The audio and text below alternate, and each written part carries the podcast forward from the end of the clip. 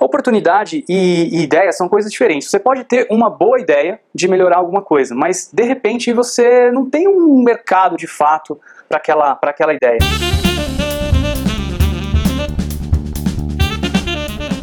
Uma oportunidade, ela tem algumas características. A primeira é que assim, tem gente que de alguma maneira está sentindo algum tipo de dor, né? Está incomodada com aquele problema. Está incomodada a tal ponto que ela está disposta a pagar para você resolver aquele problema. Tem algumas coisas que você tem que convencer o seu cliente de que ele precisa daquilo. Você tem que educar demais o seu cliente para ele conseguir enxergar que naquela sua solução ele vai ter algum benefício.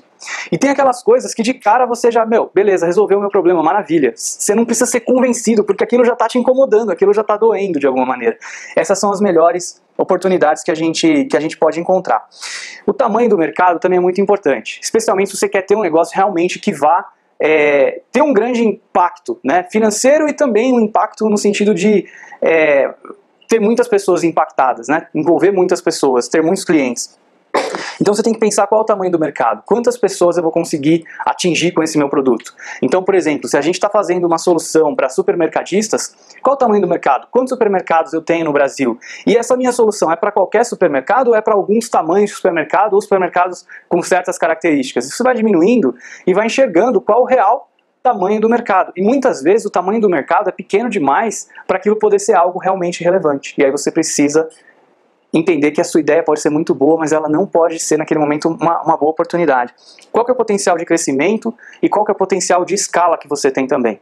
Porque dependendo do seu modelo de negócios, você não consegue escalar facilmente. Quando você tem um modelo de negócio que depende muito de pessoas que são muito bem treinadas, que têm um certo tipo de skill muito bom, que você precisa para poder escalar o negócio e ter cada vez mais gente, você vai ter uma limitação muito grande. Se as pessoas precisam estar nos locais em que o negócio acontece, isso pode ser uma limitação muito grande que vai evitar que você escale.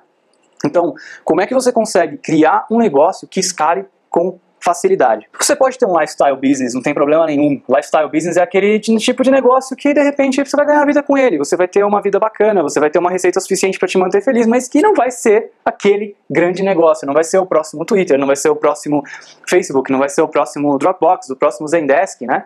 Ou até o próximo Uber, não sei que, que nível de relevância que a gente tá, tá buscando. É, como é que você vai ganhar dinheiro com aquilo? Quem é que vai comprar aquilo? Quem é que vai pagar por aquilo? E tem muitos modelos de negócio diferentes em que pessoas diferentes pagam por aquilo para aquilo poder ser um negócio é, lucrativo, né? A gente vê, por exemplo, o Twitter. Quem é que paga por aquilo? Alguém paga alguma coisa para o Twitter aqui? Mas alguém, alguém paga. Né? Eles demoraram um pouco para descobrir o modelo de negócios, hoje eles estão é, com algumas iniciativas de anúncios e tudo mais. O Facebook seguiu um caminho é, é, parecido, o Google seguiu um caminho parecido, mas o Google hoje é uma empresa de milhares e milhares né, de, de produtos e soluções diferentes, ganha dinheiro de várias formas, mas é uma coisa importante. Quem é que vai pagar por aquilo? Como que você vai ganhar, ganhar dinheiro com esse produto? E será que você, o que, que o seu produto tem de único? Por que, que aquilo é diferente? Por que, que ninguém pode fazer igual? Beleza. Você teve uma ideia maravilhosa, mas se você não tem propriedade intelectual nenhuma sobre aquilo, qualquer pessoa pode fazer exatamente a mesma coisa que você fez. Você de repente não foi o primeiro do mercado, então as pessoas já conhecem um outro produto parecido.